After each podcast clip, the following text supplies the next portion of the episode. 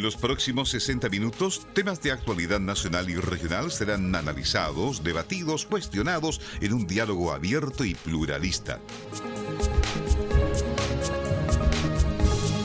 Comienza Cuestión de Análisis.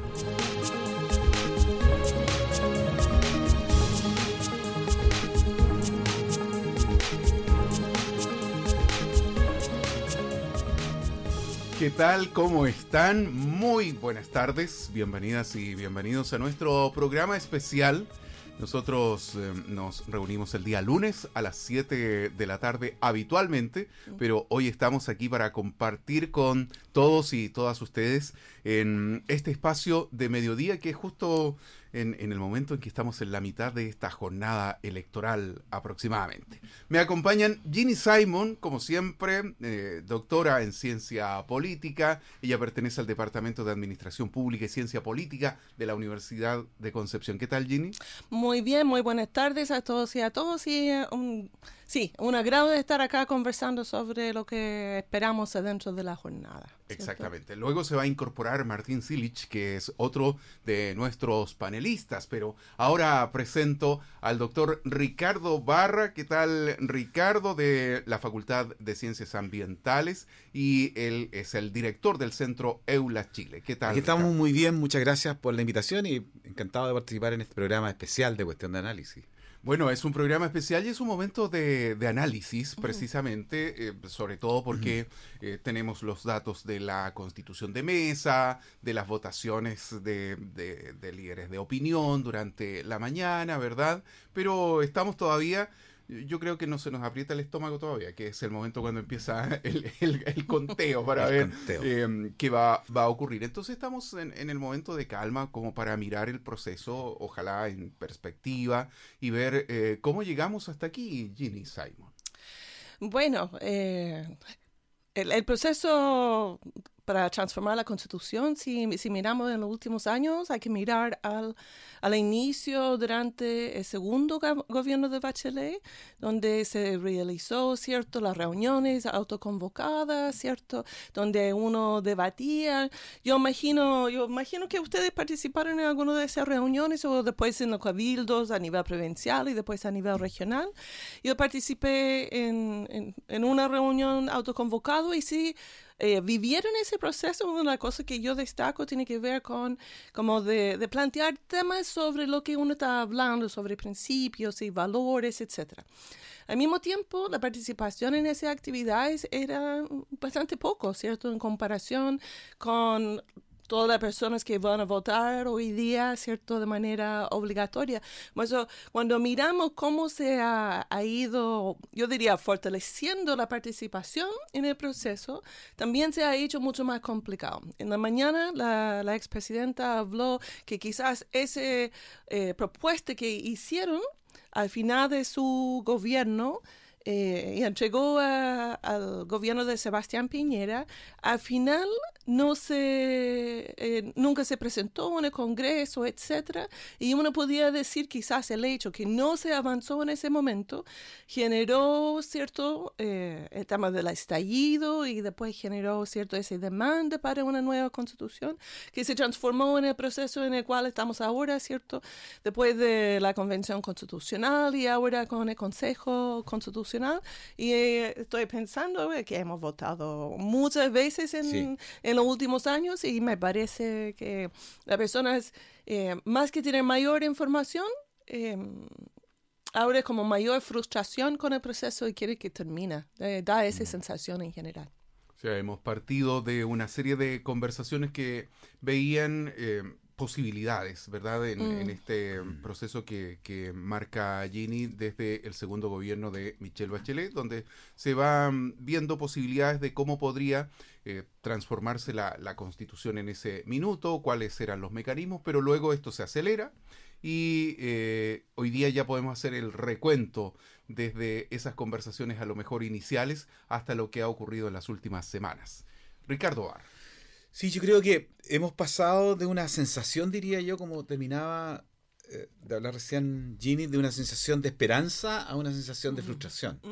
Yo creo que eso más o menos marca un poco este, este periodo que, bueno, fue también, recordemos, eh, impactado por la pandemia, ¿no? Que también yo creo que falta todavía pensar y reflexionar un poquito de qué es lo que hizo la pandemia a todo este, este proceso, porque fue durante la pandemia prácticamente que se desarrolló una parte importante del proceso que fracasó el, el, 4 de septiembre del, año pasado.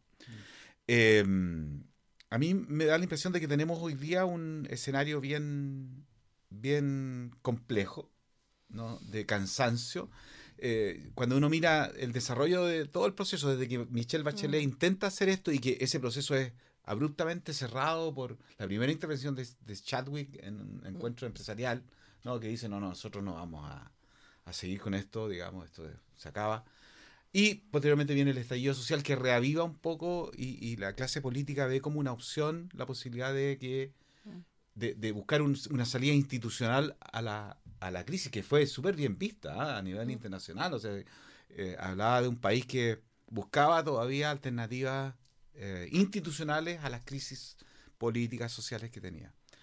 Eh, tuvimos todo el primer proceso constituyente, entre medio la, la, pandemia, recordemos también que la pandemia en cierta medida apaciguó la movilización social que se venía acompañando con el estallido. Ya en, marzo, cuando se decreta, digamos, las cuarentenas, empieza el decreto de cuarentena, fue también un, un, mecanismo de freno a, la movilización social, ya que, que no logró remontar tampoco en forma posterior, no, no, no, no se pudo llegar a los mismos niveles de movilización. Acuérdense, en octubre del, del 2019, eh, mm. ¿no? millones de personas, millones de personas mm. en, en, las calles, exigiendo, digamos, mejor salud, mejor educación, eh, terminar con el sistema de, pensiones o hacer un sistema de pensiones más justo. Eh, yo creo que la política no ha dado el ancho. Ese es mi diagnóstico, digamos. La política, lamentablemente, hasta el día de hoy no ha dado el ancho para responder a las demandas de la ciudadanía.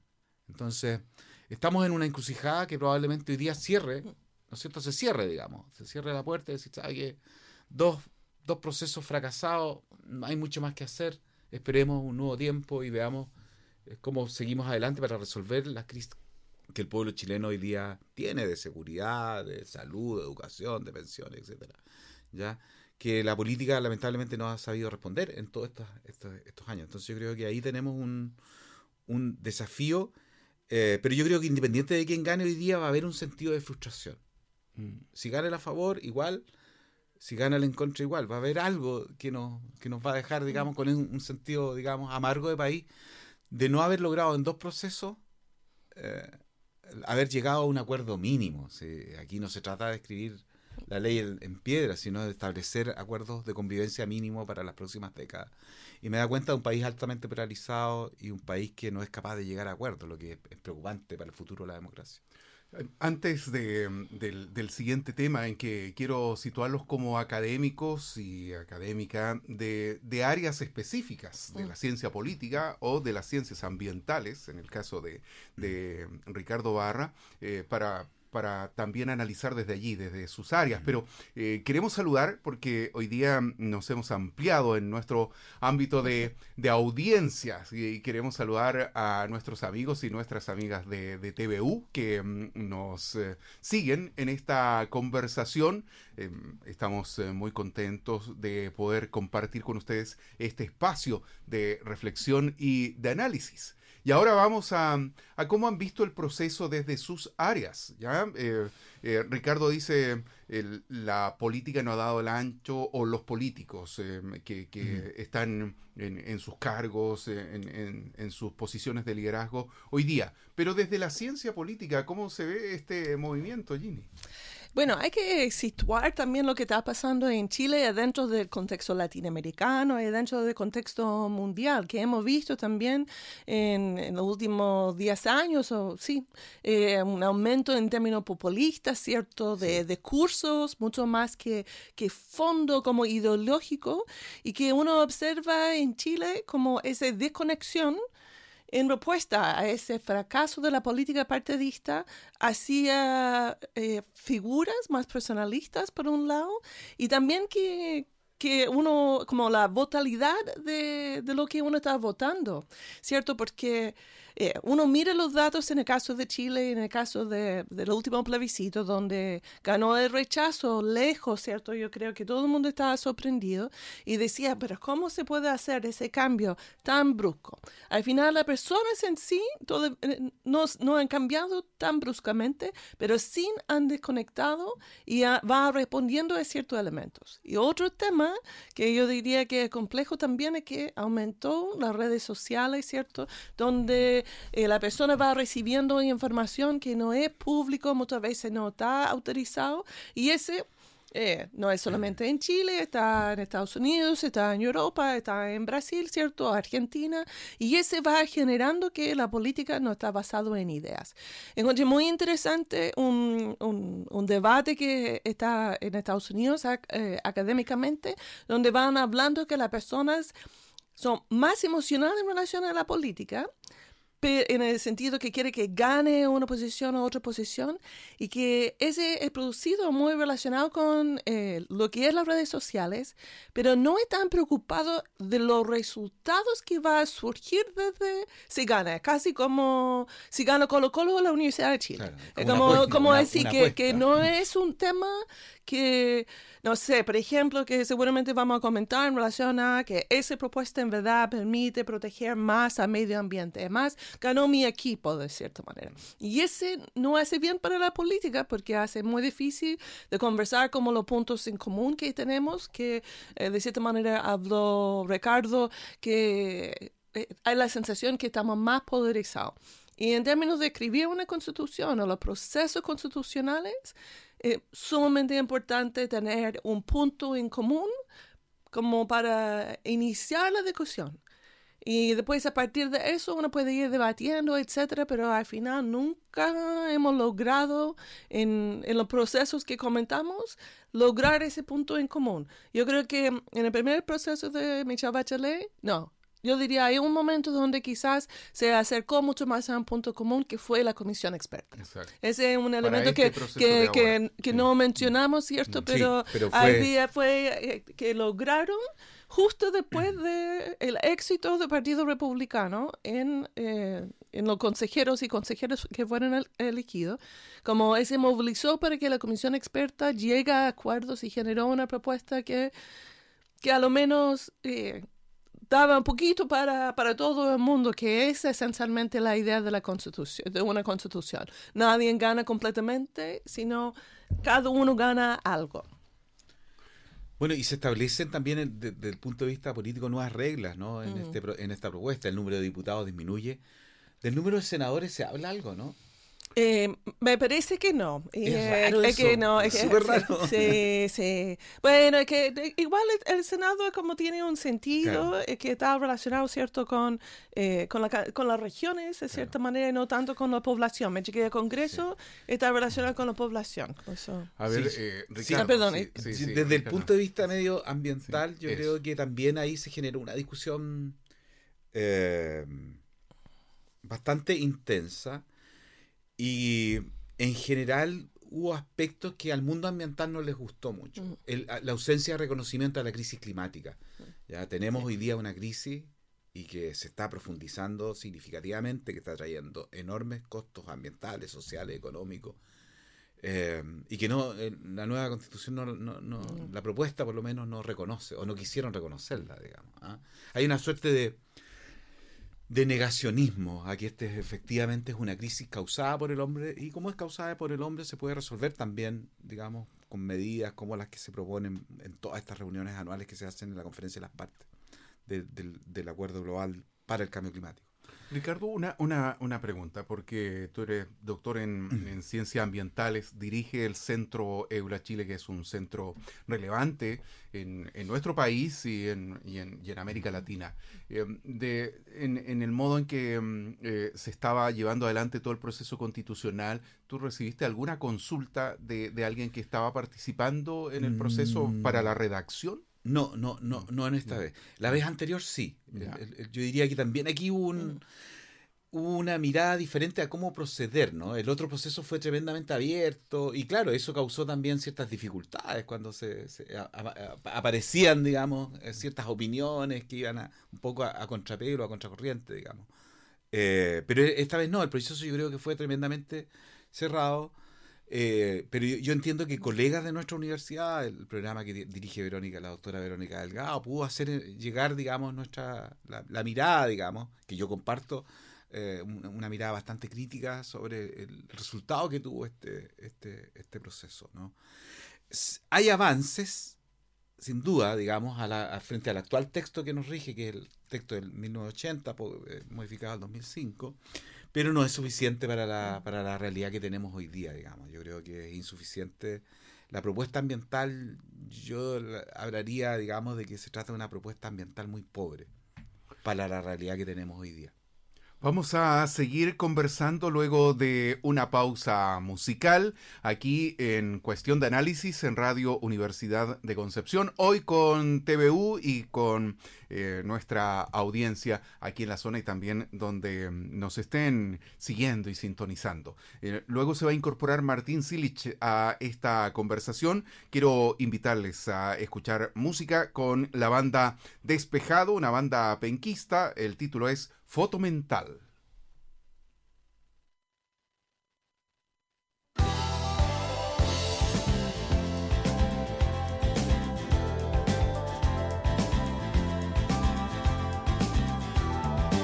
No soy igual que ayer.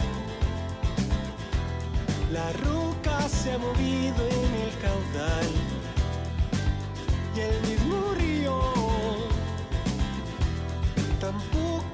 el mismo en su pasar. Es la inquietud constante que no puede aquietarse, un movimiento circular. No soy igual que ayer.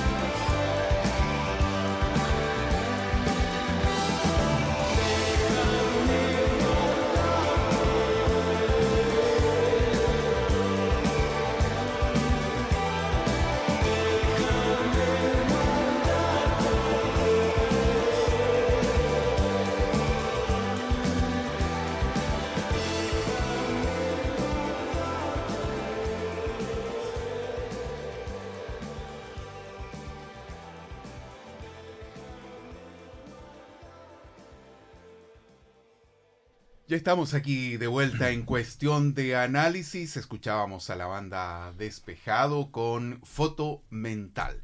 Y ya les anunciábamos, ahora está el panel completo de cuestión de análisis para quienes nos escuchan hoy domingo en esta jornada electoral. Les digo que habitualmente estamos los días lunes a las 7 de la tarde en Radio Universidad de Concepción, aquí conversando los cuatro sobre la contingencia sociopolítica en Chile y también en el mundo, mirando los procesos con un poco más de calma y de perspectiva, que, es lo que entrega a veces la cotidianidad, ¿verdad? La habitualidad del debate político que se pone eh, a veces eh, muy tenso. Y hoy día estamos saludando a quienes eh, también nos siguen por streaming y por TVU y medios UDEC. Y también les decíamos que eh, a propósito de que a veces el debate se pone candente, eh, hay alguien que ha participado por muchos años en debate candente, que es Martín Silich a quien... Tiene recorrido.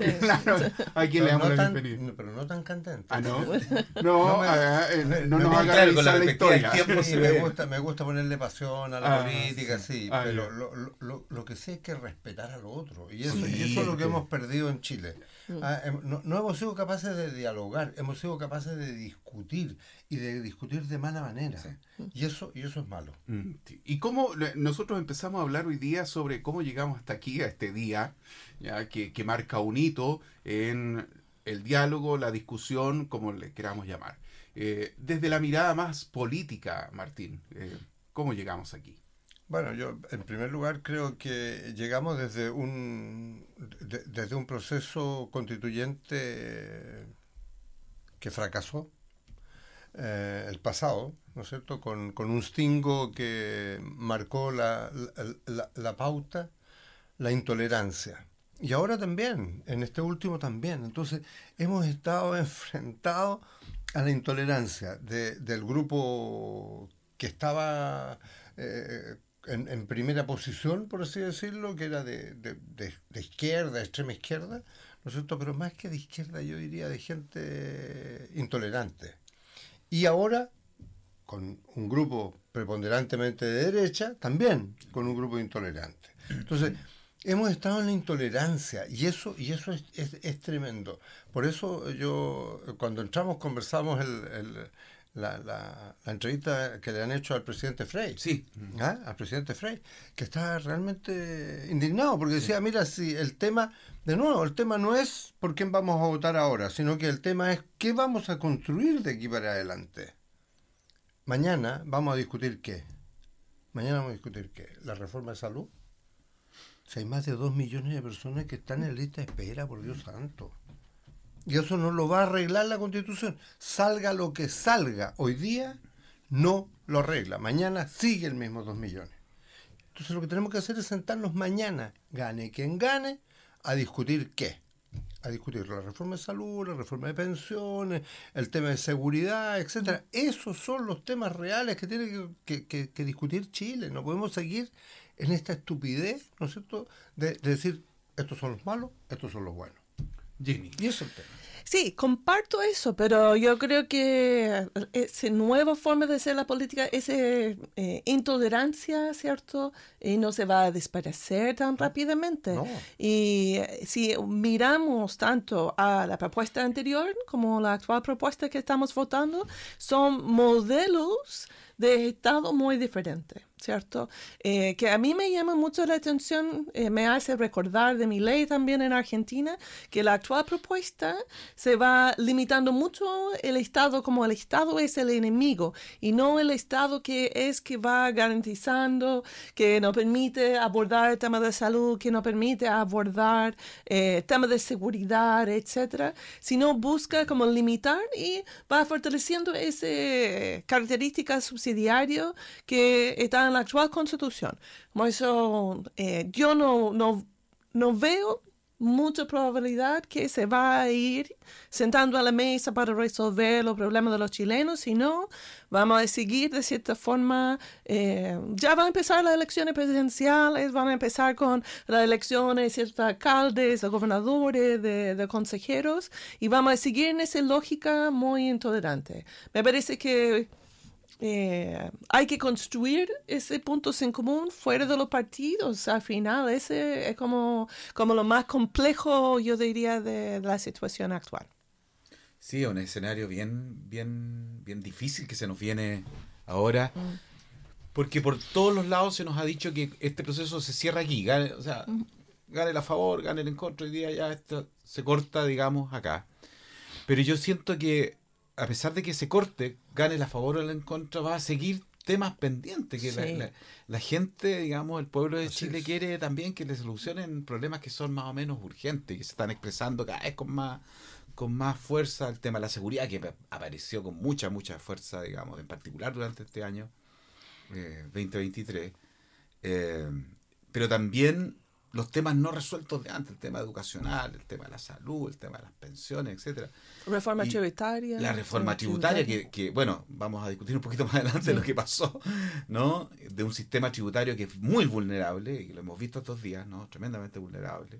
De manera que eh, se genera un, un, un- un escenario que yo creo que requiere cordura, fíjate. Yo creo que la palabra hoy día es, ya muchachos, está bien que tengamos nuestras diferencias, pero, pero tenemos un bien superior que es el bien de la gente, del país, al cual nosotros nos debemos como clase política. Yo creo que al final eh, eh, la política se está mirando a sí misma, digamos, y, y perdió esta conexión, como decía Gini antes, ¿no? Perdió esta, esta conexión con la realidad, se le metió a la corrupción, etcétera. Hay, hay un montón de dificultades ahí que resolver y se perdió la confianza de la ciudadanía. Pero a pesar de eso, fíjate, ¿no es cierto? Eh, es la única forma que tenemos de, de- de poder gobernarnos y de poder seguir eh, en un sistema democrático y evitar caer en aberturas populistas, porque yo creo que el- la amenaza, la, la mayor amenaza que tenemos hoy día es el populismo que se nos va a aparecer por ancha o manga, digamos, una vez que termine este proceso. Ricardo, hace mm, algunos minutos ya antes que llegara Martín, ponía el factor eh, pandemia como eh, un, un factor que hay que mirar en, en el proceso. Sí. En el caso de Martín, que también es del área de la salud, ¿verdad? Eh, es, es médico y está involucrado en los temas de, de salud. Martín, ahí al unir eh, ese factor eh, en medio de este proceso, recordemos, estallido social, octubre del año 2019, pandemia en pleno en Chile en marzo del 2020. En medio de eso vienen las votaciones que, que hemos tenido eh, del, del proceso constitucional. Pero ese factor en, en especial, Martín, eh, ¿cómo lo ves eh, en su incidencia en esta discusión acerca de la nueva constitución? Bueno, yo, a ver, yo creo que la pandemia fue horrorosamente presente en cada una de nuestras actividades. Y mira, eh, a- hace un- una semana estuvimos viendo el resultado de la prueba PISA. Sí. ¿Ah? ¿Y qué, qué pasó en el mundo? En el mundo entero, la pandemia jugó un rol, pero brutal, brutal. En Chile también. ¿ah? Y da la impresión que en Chile un poco menos, ¿ah? un poco menos que en el resto de los países de América Latina, porque mm, nuestros resultados fueron bastante buenos. Ahora, en el mundo político, eh, yo creo que, que hay, hay la, la- la pandemia de COVID dejó un problema de salud mental gigantesco. Angustia, ¿no es cierto? la angustia frente a la muerte, a la incertidumbre de gente que estaba absolutamente sana en la mañana y al día siguiente estaba muerto. ¿eh? Entonces, realmente eh, causó un, un- un- daño tremendamente profundo a nivel de salud mental. Eso está claro. Hoy día uno de los principales problemas en salud de Chile es salud mental. Y salud mental de los niños, ¿eh? de los niños, brutal. Si los niños Sí. tuvieron, tu- tuvieron cuánto? Dos años, Dos años. dos años aislados, aislados, que no veían a sus Sí. amigos, que no, que no, no- no podían socializar, etcétera. Entonces, eso realmente ha causado, ca- ha causado un daño enorme. Pero yo vuelvo a insistir, eh, un poco lo que decía Ricardo Jane, el, el lunes, mañana el tema es otro. El, mañana el tema es otro. Fíjate que si gana el, el, el apruebo, el a favor, digamos, ¿no es cierto? Si gana el apruebo, probablemente eh, vamos a tener que disminuir los partidos políticos y eso va a ser un- un- una gran ventaja, una gran ventaja, porque hoy día tener veintitantos partidos políticos es catastrófico, catastrófico. Hoy, hoy día hay parlamentarios que con 2% de los votos, ¿no es cierto?, son parlamentarios y, y- y- y- y- y entran, ¿no es cierto?, en, en un partido político y al mes están separados. Miren, miren lo que le pasó a, a Republicano. Ah, miren lo que le pasó al Republicano, al Rojo Edwards, que está que su problema hoy día no es qué constitución construyo, sino cómo voy yo ahí. Entonces, esos temas son los temas relevantes. Salud, educación, las, las pensiones, eh, eh, eso lo voy a discutir mañana. Y yo estoy convencido que mucha gente que, que va a votar a prueba o que va a votar rechazo van a enfrentarse nuevamente por otras situaciones. Yo conozco mucha gente que va a votar hoy día a prueba. A favor. se- claro, o sea, a favor. Y, y están por un régimen mucho más estatista, por ejemplo, en salud. Yo, si tú me preguntas, ¿quién debe ser el patrón, el dueño del tema de salud? El que guíe el tema de salud, no es los privados, no son los privados, es el Estado. Ahora, y en educación, mismo- y en educación me parece lo mismo. Entonces, vamos a entrar en otra lógica, vamos a entrar en otra discusión. Y lo que no tenemos que hacer, lo que no tenemos que hacer es ideologizar nuestra, nuestra respuesta. A ver, un régimen de educación donde el Estado es el garante, ¿es un régimen estatista, comunista, marxista, de izquierda? No. No. Ahora, ¿dó- ¿quién tiene éxito? Por favor, revisen, revisen la última encuesta, la, la- última prueba PISA. ¿Quiénes son los que tienen éxito? Aquellos donde el Estado es el garante de la educación. No donde los privados son los garantes de, de- la educación. Entonces, el tema es, nuevo, ¿Estado o privado? Ahora, para llegar a ese punto, Martín, hay que estar informado, hay que eh, leer mucho, ¿verdad? Hay que empezar a separar un poco las opiniones de los hechos, el- lo- los temas más ideologizados, como, como señala. Pero hay, un, hay, hay una, un- una cuestión que me- me, me surgió ayer al ver un tuit de Paulina Astroza, que en, en su momento formó parte también de, de este panel, ¿no es cierto? Y ella contaba que eh, cuando ganó el Brexit, eh, el- después, horas después, lo más buscado en el Google eh, en el Reino Unido era Unión Europea, como para preguntarse, a ver, realmente qué ganó y por qué votamos en esto. Entonces, cuando escucho a Martín decir eso, llevo a ese enlace, ¿no es cierto? De- decir eh, cuán informados e informada está la ciudadanía para eh, votar eh, esta propuesta y para después eh, asumir también las consecuencias. Exacto. Pero votamos, pero votamos, votamos informados, ¿no? Eh, yo personalmente pienso que no. Eh, que yo miré la franja y si uno mira la franja, por ejemplo, No, yo quiero que, que aborden el tema de seguridad. Ambos decían que si quiere más seguridad, Apruebe. vota a favor, favor. O, o votos en contra. Pero tenía el mismo mensaje, que de cierta manera los problemas que son ciudadanos o comunes en términos generales son problemas que, que se comparten. Lo que no se comparte son las soluciones.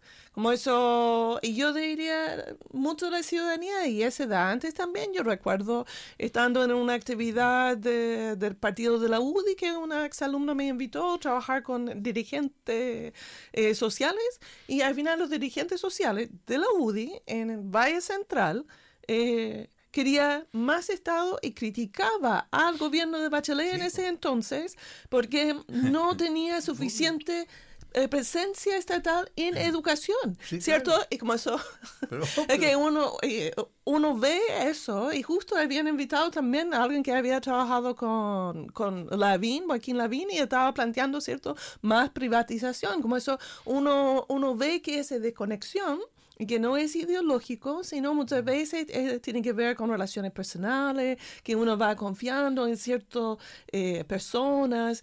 Por eso yo encuentro que es sumamente importante que eh, los partidos el día después no se interpreta la, la respuesta que, que gana como un voto de confianza solamente a su lado. Porque yo diría, no es así. La gran mayoría o la mayoría de los chilenos están en general más en el centro y ese fue algo que, que quedó de cierta manera eh, con baja representación con la actual propuesta y necesitamos eh, que ese que se ha conversado, pero de cierta forma de ir generando, no sé, actos simbólicos quizás que, que busca generar un cierto consenso, pero yo escucho, escuché al expresidente Piñera hablando de la necesidad de llegar a acuerdos, pero uno recuerda los, acuerdos logrados durante el estallido social donde, o durante la pandemia, que era eh, lo que yo quiero hacer y que el resto suma a mi decisión.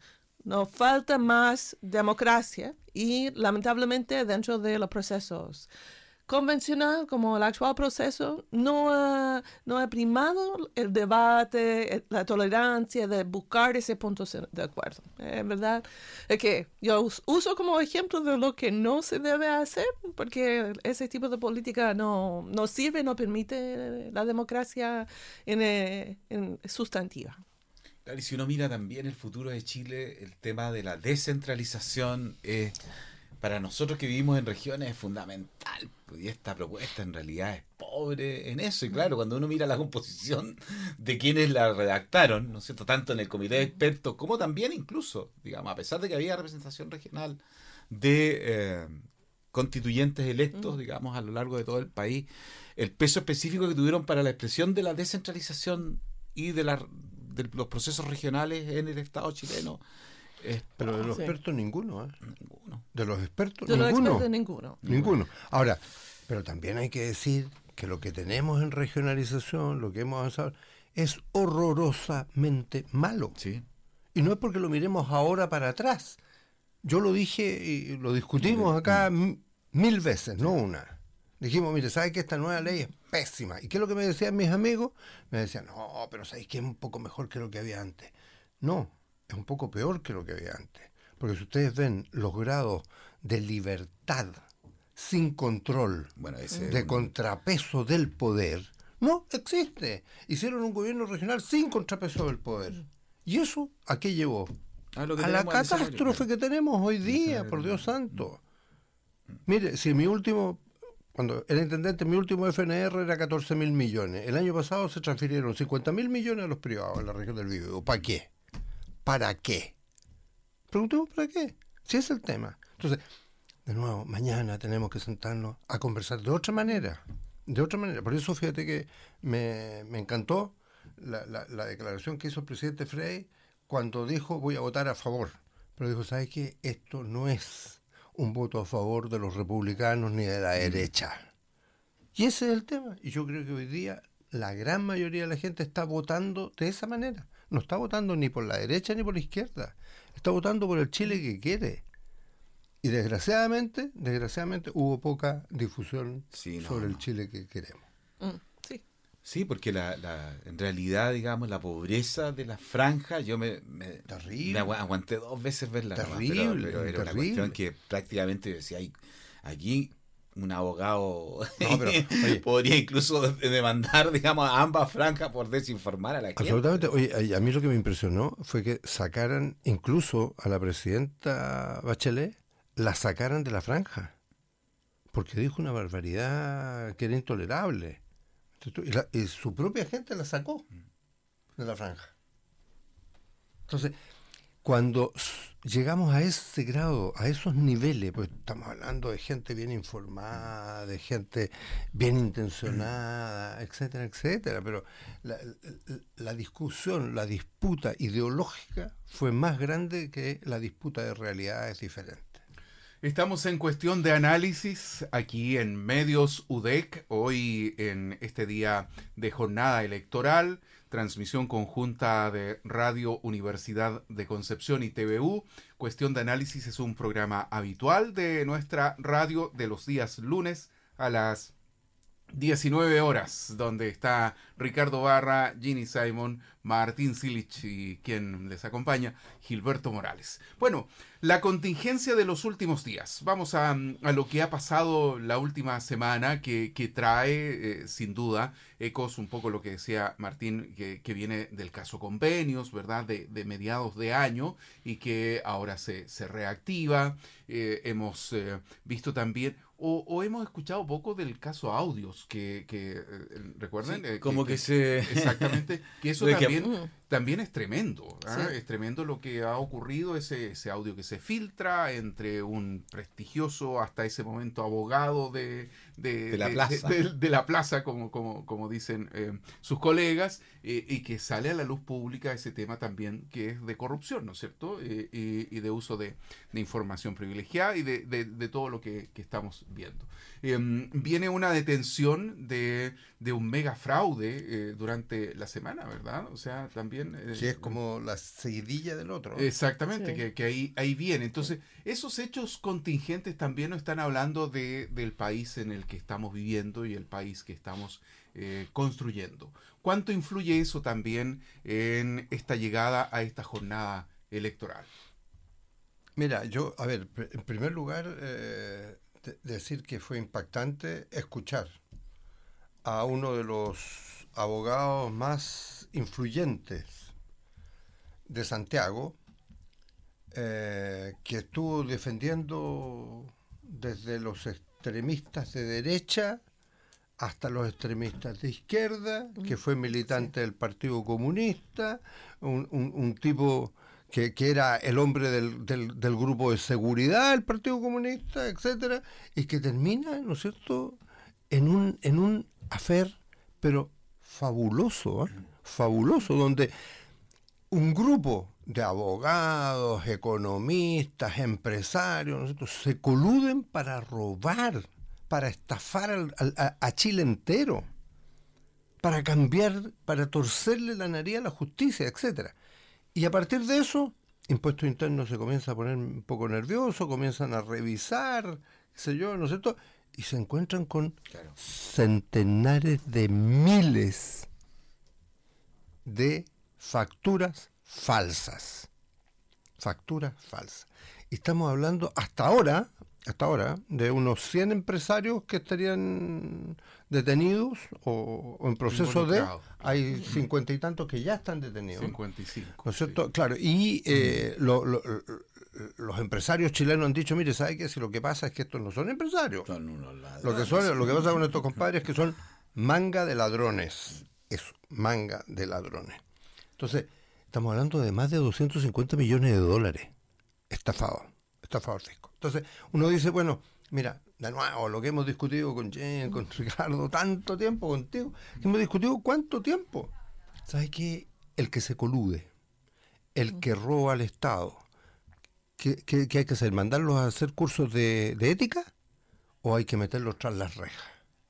Si estos compadres, a, estos, a estos 100 compadres que los han pillado hasta ahora, debieran irse presos por lo menos por 20 años para adentro.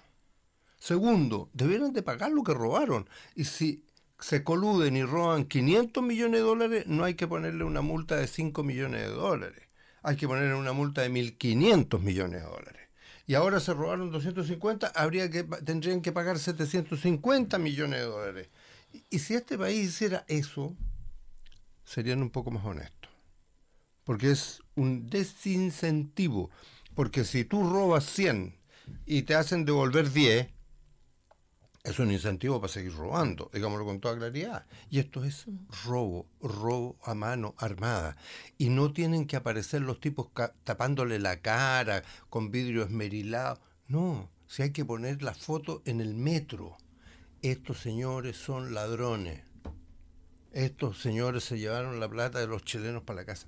Porque 250 millones de dólares es mucha plata. ¿eh? Se podría hacer Es más que todo el muchísimo. presupuesto de la región. pues. Se puede.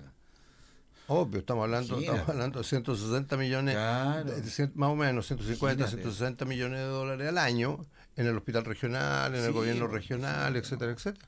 Pero estos compadres se llevaron 250 millones de dólares. Por favor, entonces, ¿eso influye? Sí, influye. Ahora, ¿para qué lado va a influir en este momento? Depende de nuevo cómo, Claro.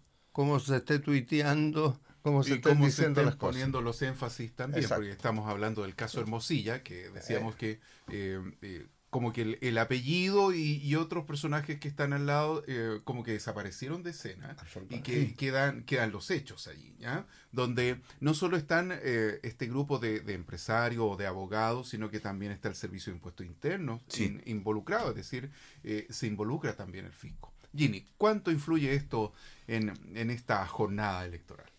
Yo diría va a influir más en las personas que van a presentar excusas para no votar, ¿cierto? Porque al final uno desconfía de la política porque en ambos casos, ¿cierto? Está involucrado tanto el Estado como, como el sector privado. Como eso al final no es que uno, un sector mejor que otro, sino como dicen, ¿cierto? Depende de la ideología, cómo uno va interpretando los eventos para favorecer un lado u otro. Pero eh, están diciendo, ¿cierto?, que es un, un número récord, parece, de excusas para no ir a votar. Y yo imagino también va a haber voto nulo también eh, y blancos adentro de, de lo que pasa hoy día.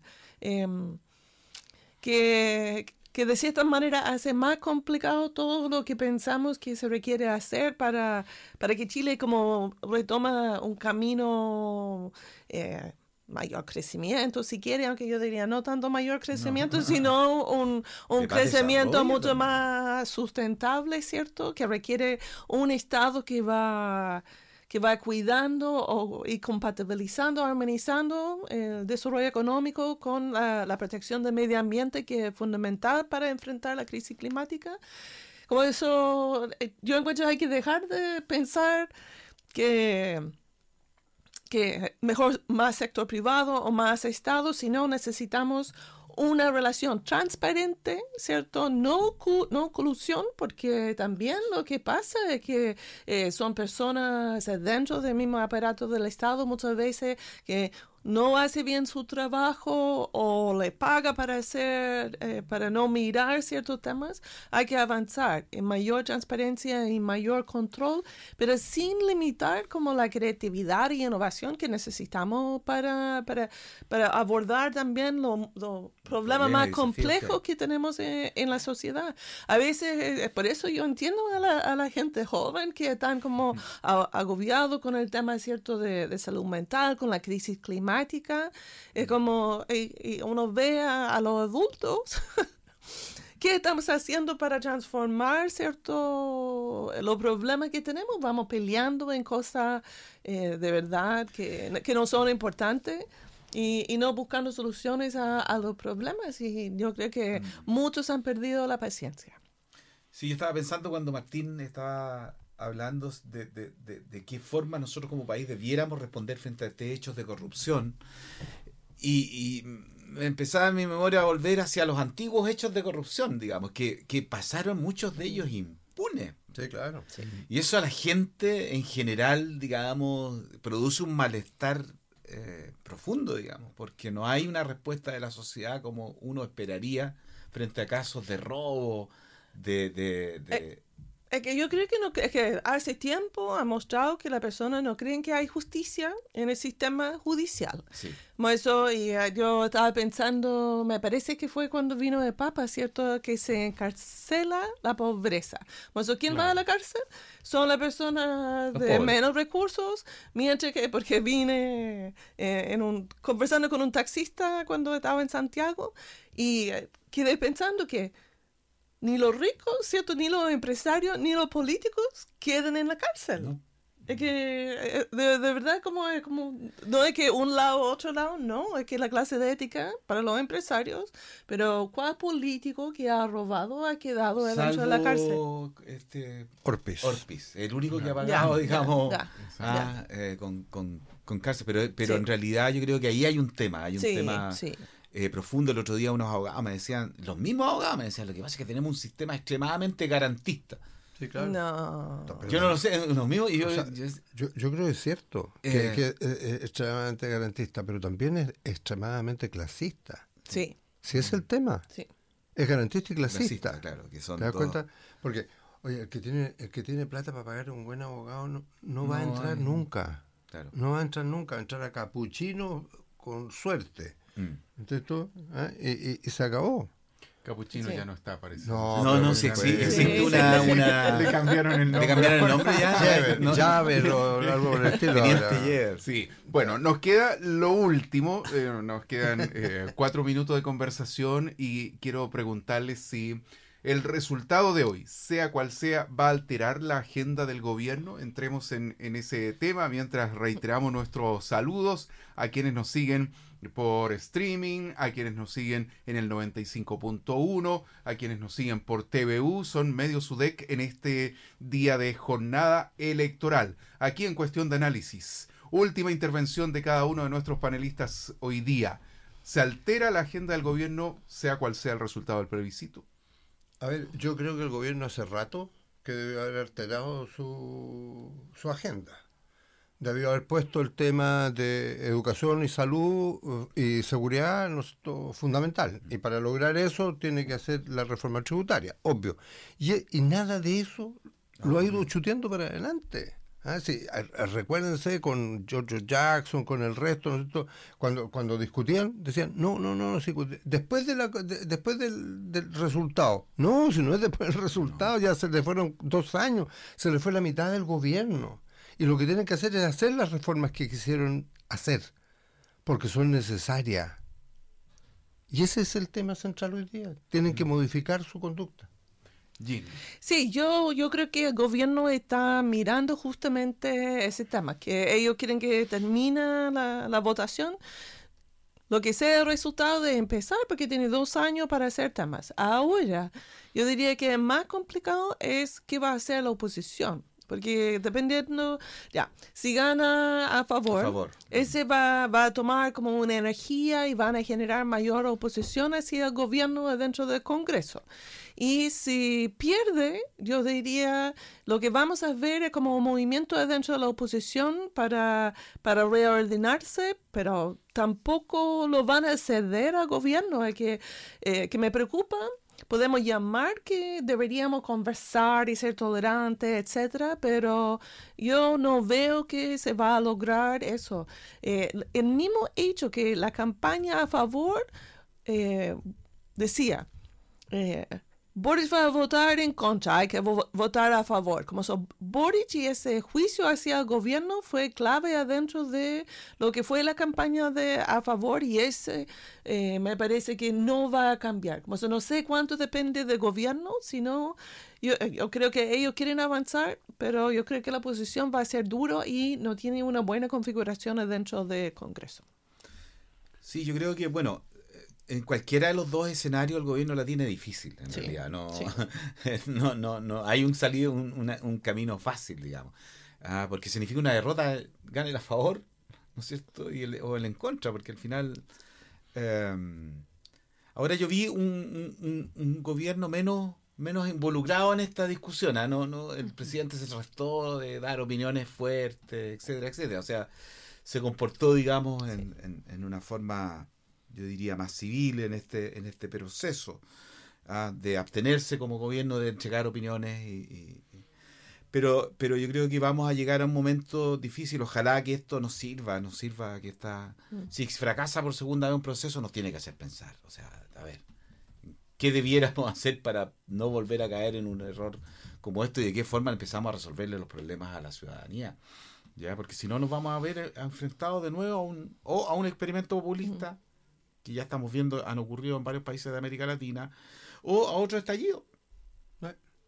Ahora, yo encuentro si gana el, el rechazo, podría hacer que el populismo baje un poco en la derecha, porque en general pensamos José Antonio Cast como mucho más populista y si no gana el rechazo, eh, si gana el rechazo, entonces ese podría debilitar a, a José Antonio Cast y quizá fortalecer a Evelyn Matei con un recurso un poquito más, como buscando ocupar ese centro que no es populista. En general, el populismo va por los lados porque se va construyendo el pueblo contra la élite corrupta, ¿cierto?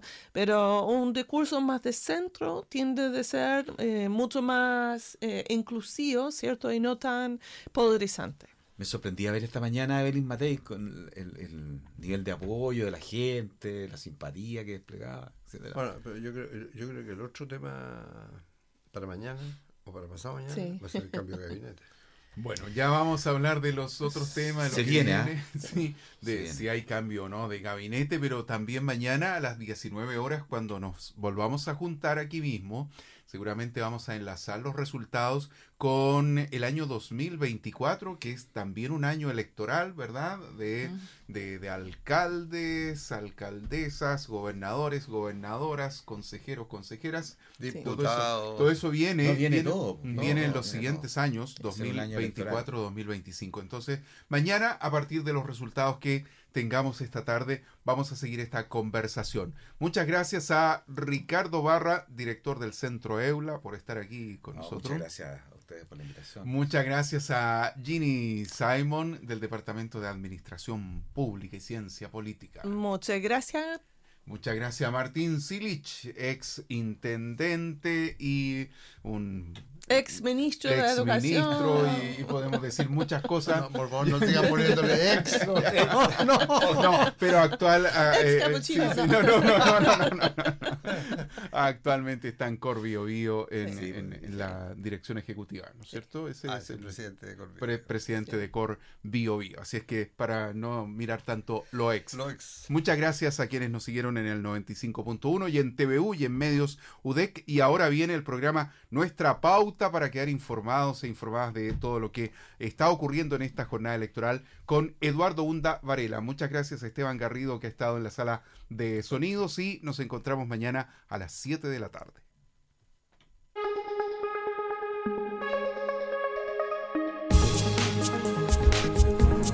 Fue Cuestión de Análisis